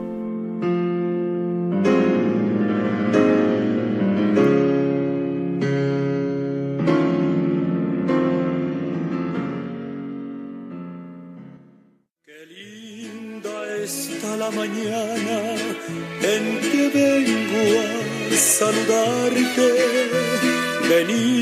Todos con gusto y placer a felicitarte. El día en que tú naciste, nacieron todas las flores. En la pila del bautismo cantaron los ruiseñores. Ya viene amaneciendo, ya la luz del día nos dio. Levántate de mañana, mira que ya amaneció. Y felicitamos hoy al cineasta hongkonés Yong Woo, director de la película Hard Boiled, recordada por ese tiroteo que dura más de 30 minutos o por Face Off, cara a cara, que cumple 74, y al gran tenista español Tommy Robredo, que llega a ser número 5 del mundo, tres veces ganador de la Copa Davis. No son pocas Copas Davis, que cumple 38, y a la guapísima cantante francesa Sass, que cumple redondos 40, los cuales quiere celebrar con nosotros con este fantástico Je veux. Yes. A one, two, a one, two, three, four.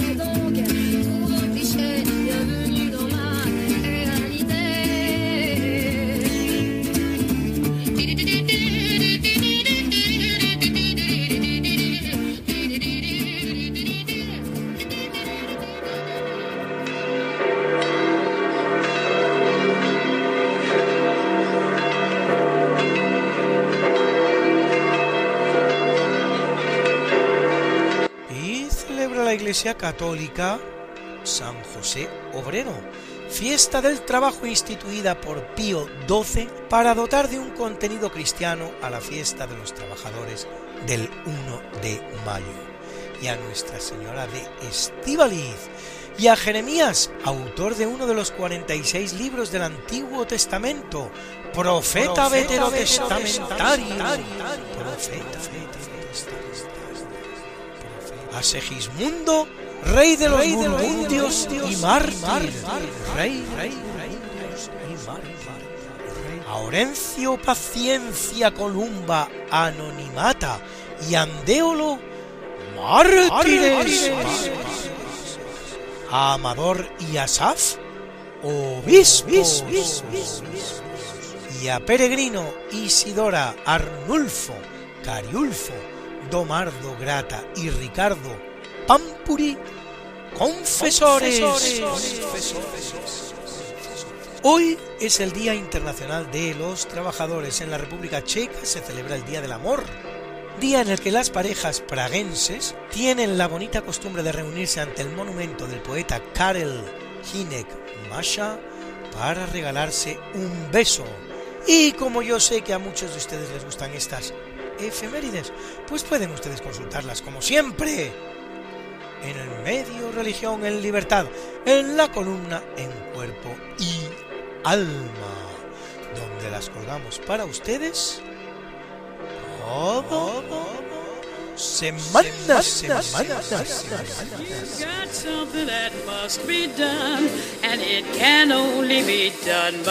You've There is nothing more to say,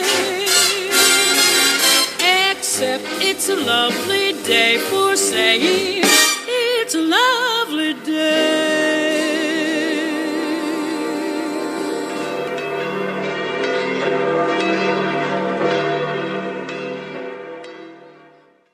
Y en estos días de confinamiento también eh, les hemos comentado cosas que entre comillas hacer durante el confinamiento. ¿no? Eh, les hemos hablado de la red social www.clubapps.es donde pues em, gente que quiere aprender de informática, pues unos transmiten sus conocimientos y otros los reciben y se va intercambiando conocimiento. Precisamente eh, hoy, hoy viernes, viernes eh, 1 de mayo de 2020, eh, al mediodía, a las 13 horas, hay una, una reunión para hablar de, CMS. CMS son gestores de contenidos. Les animamos a que asistan. Si ustedes consideran oportuno, se va a hacer a, tra- a través de Skype. Eh, pero bueno, entran en www.clubapps.es y en el calendario pues ahí viene anunciado. Hace poco entrevistamos a, unos chicos que lo que hacían era eh, dar clase gratuita de, para hacer ejercicios. Tenemos la entrevista hace eh, dos o tres semanas en, en la radio y, ahí la tienen ustedes y les animamos, les animamos a que hagan ejercicio en la radio. También eh, Juan Antonio Ordóñez, que lo pueden encontrar en Facebook y en Instagram, es un cantautor que nos ofrece una cosa que es muy curiosa y es que eh, se ponen en contacto con él eh, las personas y él dedica todos los días de 6 a 8 de la tarde a hacer llamadas, llamadas de WhatsApp a personas, charlar un poco con ellas, hablar un poco del confinamiento, de cómo están y a continuación les canta solo para ellos una canción en directo. Gracias Juan Antonio Ordóñez por esta labor que estás haciendo que es muy rica. Y hoy les presentamos eh, en, esta línea de cosas que hacen en confinamiento esta otra proposición con esta entrevista o mini entrevista que tienen a continuación. Y hoy aquí, en Diálogos con la Ciencia, en Radio María, tenemos a María del Carmen Meléndez Aria. Eras, ella es doctora en Derecho y abogada. Y está aquí para hablarnos de un programa, que es el programa Enforma. Ella es directora y presentadora de este programa, de Enforma, Espacio de Transmisión de Valores, Conocimiento y Experiencia de Radio Ya. Eh, buenas noches, Carmen. Buenas noches, Juan Ángel, eh, encantada de estar contigo y buenas noches a todos los oyentes de, de Radio María. Un fuerte abrazo para todos y es un placer estar con vosotros. Buenas noches. Eh, pues nada, lo primero que te, que te quería preguntar es ¿qué es esto del programa En Forma? Bueno, En Forma es un programa de radio que se emite en Radio Ya. Radio Ya emite online por internet eh, www.radioya.es y en forma pues es un programa que yo dirijo y presento eh, que tiene pues por objeto intentar la transmisión de valores, conocimientos y experiencia. Eh, como tú ya ves, es muy amplio, pero muy necesario en esta época, pues en la que digamos que hay una crisis evidente de valores. Estamos intentando, pues, eh, que lleguen los valores, los valores cristianos, ¿se entiende? el humanismo cristiano pues que llegue a todos los rincones, a los que eh, los tienen y los practican, a los que los han aprendido pero se les ha olvidado para recordarlos y a los que no los tienen pues para que los aprendan y sepan pues que ahí ahí está eh, ahí están los valores cristianos para ayudarnos en la vida. Yo siempre digo que los valores son la brújula que nos guía en el camino, en el camino de nuestra vida. Y ahí estamos, emitimos los viernes a las seis de la tarde y, en fin, pues ahí vamos. bueno, eh, en, en este programa habéis hecho, digamos, eh, habéis, habéis iniciado justo ahora la, emisión eh, por esta, este confinamiento o esta crisis del coronavirus a, nivel mundial. Eh, ¿Tiene algo que ver? O sea, ¿habéis empezado por este motivo o qué relación, cómo relacionáis vuestro programa con actividades que hacer durante este tiempo o con la crisis actual del coronavirus?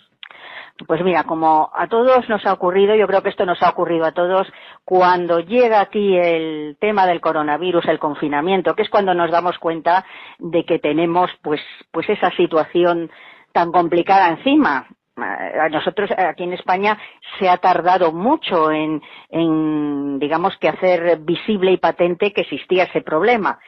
Cuando llegamos eh, se suspenden las grabaciones, en, Radio Ya no se graba, mm, desde que, se declaró el estado de alarma, solo se emite un programa en directo eh, de noticias por la mañana, que es de, de 7 a 11, que se llama La Boca del Lobo. Lo demás, pues digamos que se repiten programas ya, ya grabados y ya emitidos.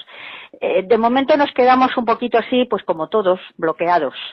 Yo no sé tú, pero yo me quedé con esto muy bloqueado, muy bloqueada. Cambia la vida, eh, de repente no puedes salir, eh, tienes que quedarte en casa. En casa pues parece que todo se complica porque todo lo que tenías organizado se cae. Y una de, mis colaboradoras, que es Angeli Pérez Flores, Angeli es eh, trabajadora social y coach, ella vive en Galicia y colabora conmigo pues quincenalmente y a veces pues pues con mayor frecuencia. Eh, siempre pues dando reglas pues eh, sobre el bienestar eh, de todo tipo no y para pues digamos para eh, poder afrontar pues problemas y, y, situaciones un poco complicadas. Pues hablamos ¿eh? en un primer momento nos quedamos bloqueados, pero luego, pues, imagino que a ti te habrá ocurrido igual. Empezamos a enviarnos WhatsApp, a ver, y, a hablar, a ver cómo, cómo estaban nuestros amigos. Hablamos y pensamos que, ya que no podíamos grabar el programa, que podíamos acompañar, pues, con, con algo, con algún proyecto que eh, ayudara a las personas a quien lo necesite, pues digamos que a pasar, eh, a, sobrellevar esta, esta nueva situación. Y así pues nace, pero con, muy poquitos medios, porque es, un, nace con una página eh, en Facebook, En Forma te acompaña. Pues con esta intención. Yo en el ámbito jurídico y ella en el ámbito pues del trabajo social. Ahora se ha añadido eh, es Amable Cima, se llama Amable Cima Muñoz, que es un psicólogo, psicólogo clínico del Hospital Madrid con lo cual ya tenemos ahí cubierto otro, otro ámbito.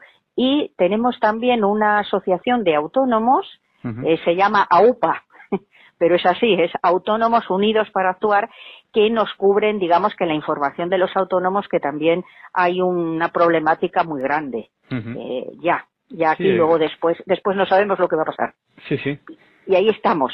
Bueno, pues, pues nada, pues eh, la gente contacta con vosotros a lo mejor a través del Facebook o no, o otra vez, no sé si tenéis algún correo electrónico. Tenemos un correo electrónico que es en forma te acompana, sin la ñ, arroba gmail.com. Que, es, la, es, la, misma dirección que, que, Facebook, en forma te acompana, ¿no? O, en no, Facebook... en, Facebook es, en forma te acompaña. Con ñ. Y, y ahí pues tenemos muchas visitas, hemos colgado artículos, yo he colgado pues artículos eh, de derecho, pues yo tengo un programa de, de, derecho básico, vamos, un programa que se imparte en sitios, estaba impartiendo en Fundación Ávila, y también en, en, en centros de mayores, en, Jiménez Bustos de Ávila también he impartido algunos talleres y aquí en Madrid por varios sitios, donde yo de una manera muy sencilla pues intento explicar a la gente conceptos jurídicos pues que, que, les son o que les pueden ser de utilidad en la vida cotidiana, pues por ejemplo el testamento, eh, eh, pues eh, temas de derecho de familia, temas inmobiliarios, arrendamientos, cuestiones de estas. Ellos más o menos me los van pidiendo. En Fundación Ávila hay un programa muy completo, pues que incluye el derecho de la, a la cultura, las nuevas tecnologías,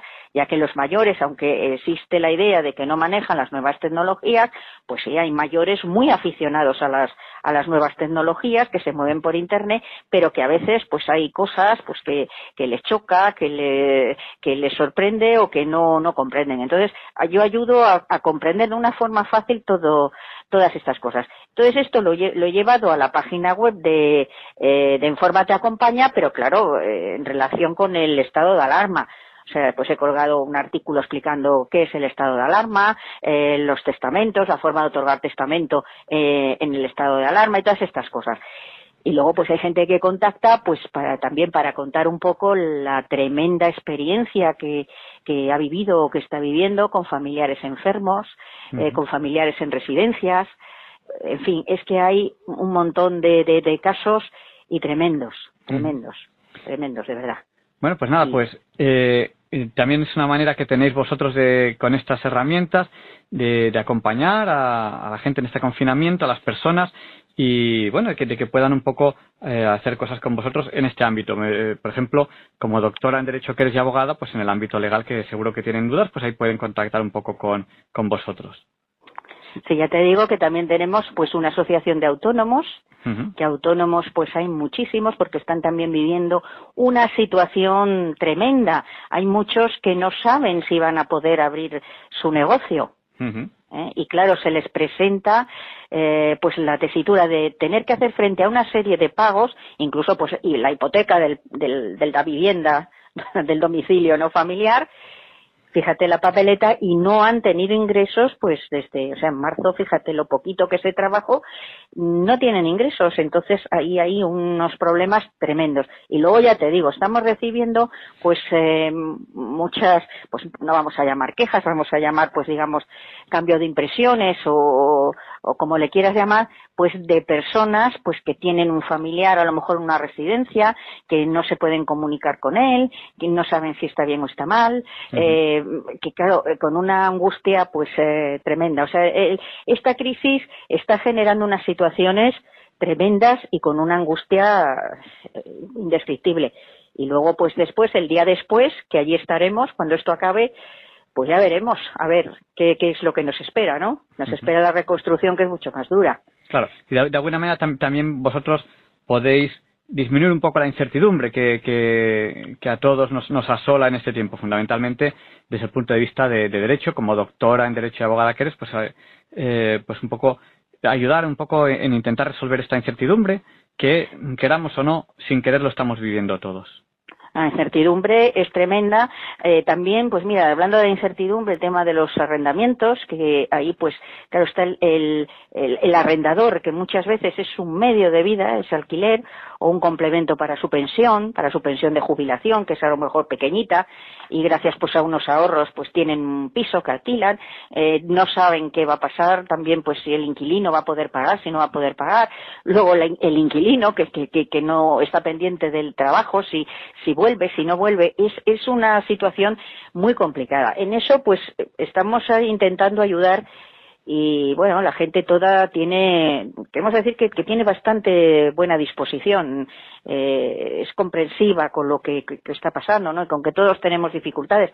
Pues ahí estamos ayudando, intentando mediar, pues para que lleguen acuerdos, para que haya, si es posible, una rebaja de la renta, pero todo en plan de, de acuerdos. Es que hemos llegado, eh, estamos en un punto en el que se imponen los acuerdos, y la comprensión de unos con otros.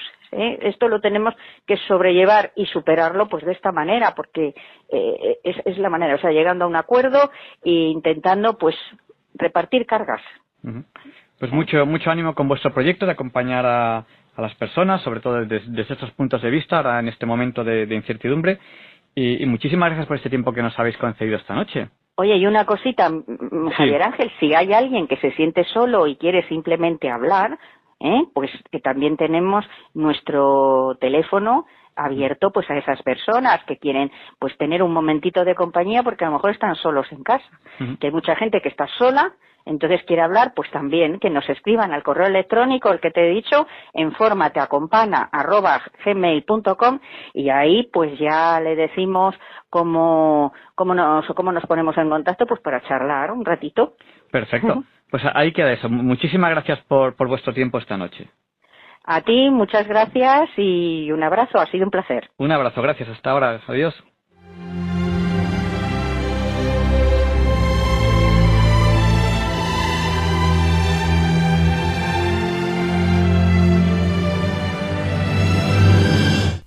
Bueno, y en esta etapa de confinamiento que estamos viviendo ahora, en el programa Diálogos con la Ciencia, la forma de comunicarnos con nuestros oyentes es a través del WhatsApp. Nuestro WhatsApp es el del 8. ¿Cuántos 8 por 8? 64. Pues nuestro WhatsApp es el 649-8888-71, que da la cosa de que 71 también es 8. Se lo repetimos, por si no tienen papel y lápiz a mano, 649-8888-71. Y también a través de la red social www.soyleyenda.es. Bueno, ¿y qué hemos tenido?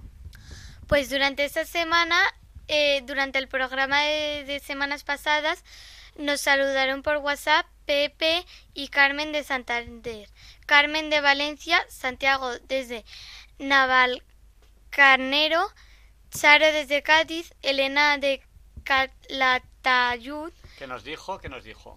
que enhorabuena por el gran programa. Bueno, De los, de los mejores, un gran abrazo. Marcos desde Cercedilla, Ángel de Zaragoza, Carmen desde Toronto, José Emilio y Charo desde Cádiz. bueno, esta es la gente que nos saludó eh, mientras tenía lugar el programa de radio. Y durante las semanas, porque durante varias semanas, ¿quién nos ha estado saludando? Durante las semanas nos saludó Isabel de Madrid, María desde Porzu- Porzuna, Antonio de Córdoba. Forzuna, que es Ciudad Real. ¿vale? An- Antonia de, de Córdoba nos ha hecho reflexiones sobre la entrevista de la De hace unas semanas. de hace unas semanas. Santiago desde Navalcarnero nos plantea cómo puede ser las las relaciones humanas después del confinamiento.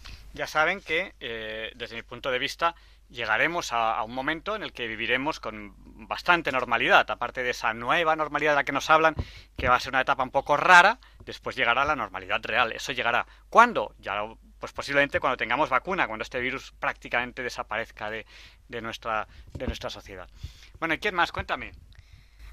Amparín nos pide en la próxima semana oriente Que le digamos sobre cuánto duran los virus, ¿dónde? En las superficies, cuánto tiempo, ¿no? Bueno, pues eh, intentaremos dar esas esa noticia cuando podamos. Intentaremos eh, re- resumirles un poco cuánto dura el virus sobre las superficies. María Madrid, que es enfermera, lanza una idea. Si los niños son más inmunes, puede que a partir de eso podamos sacar que los niños tien- tengan, al- tengan algo que les hace inmunes. Así que quizás puede que se la solución ahí. Claro. Algo que tengan los niños. Claro, María de Madrid lo que, lo que nos dice es que investiguemos por qué los niños son, son más inmunes y, y que, no sé, a lo mejor es algo que se puede conseguir y de alguna manera pasar a los adultos, se conseguiría mayor inmunidad a los, a los adultos. Esto nos dice María de Madrid, que es enfermera. Buena idea. Carmen Solís nos envía este mensaje. Hola a todos, soy Carmen Solís de Cáceres. Desde aquí y en estos momentos tan complicados por los que estamos pasando, les envío un abrazo fuerte y mucho ánimo. La Virgen no nos va a dejar, no nos va a dejar de su mano. Y les recuerdo a ustedes, ya lo saben seguro, que el rosario es arma poderosa. Hay personas que dicen que, no que se distraen, que no lo rezan porque es aburrido, sobre todo que se duermen, que se distraen, no importa.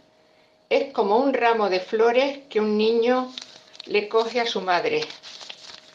Algunas van lozanas, otras van menos, pero el detalle a la madre le encanta. Muchos besos y hasta pronto. Muchas gracias, Carmen. Y es costumbre en Diálogos con la Ciencia en Radio María, cuando es mes de mayo, mes de las flores, mes de María, terminar con una salve. Deseo que les guste esta salve que hemos escogido para ustedes.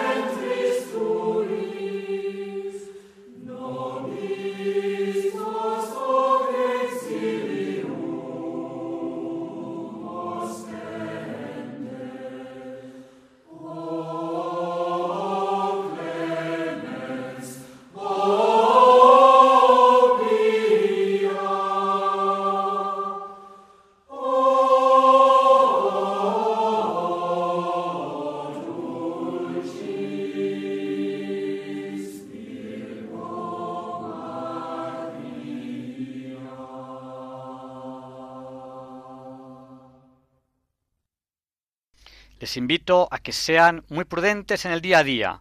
Se va a hacer un desconfinamiento sin conocer esos datos que desde Diálogos con la Ciencia decimos hace semanas que hay que tener, que es un estudio matemático y estadístico para saber los casos reales de coronavirus que hay en España y las muertes reales de coronavirus que hay en España.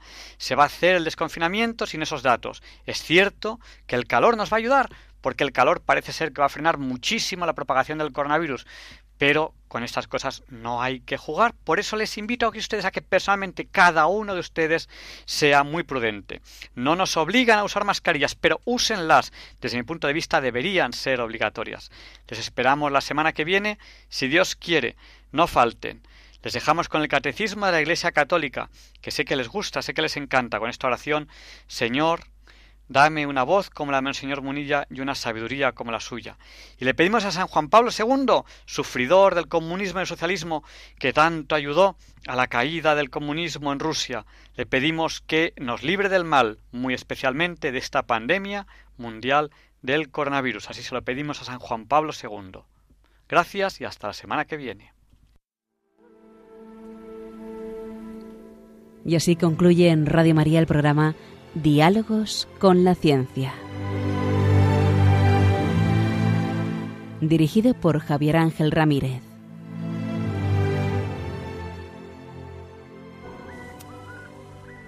Gesù annunzia molte volte la paternità di Dio nei riguardi degli uomini, riallacciandosi alle numerose espressioni contenute nell'Antico Testamento. Per Gesù Dio non è solamente il Padre di Israele, il Padre degli uomini, ma il Padre suo, il Padre mio. Pater noster, pies in celi, sanctificetur nomen tuum, adveniat regnum fiat voluntas tua, sicur in cielo ed in terra. Pane nostrum quotidiano, da nobis odie, e dimitte nobis vita nostra, sicur et nostri vittimus, debitoribus nostri, et ne nos induca in tentazione, sed libera nos a malo.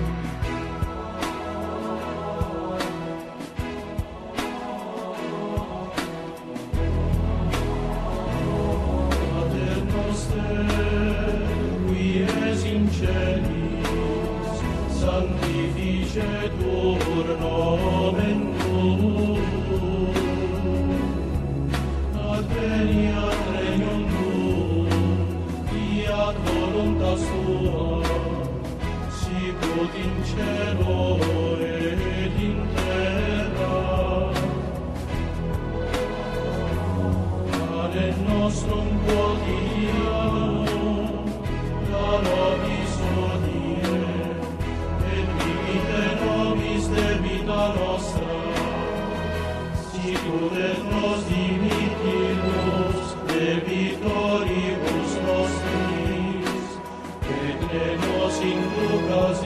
私を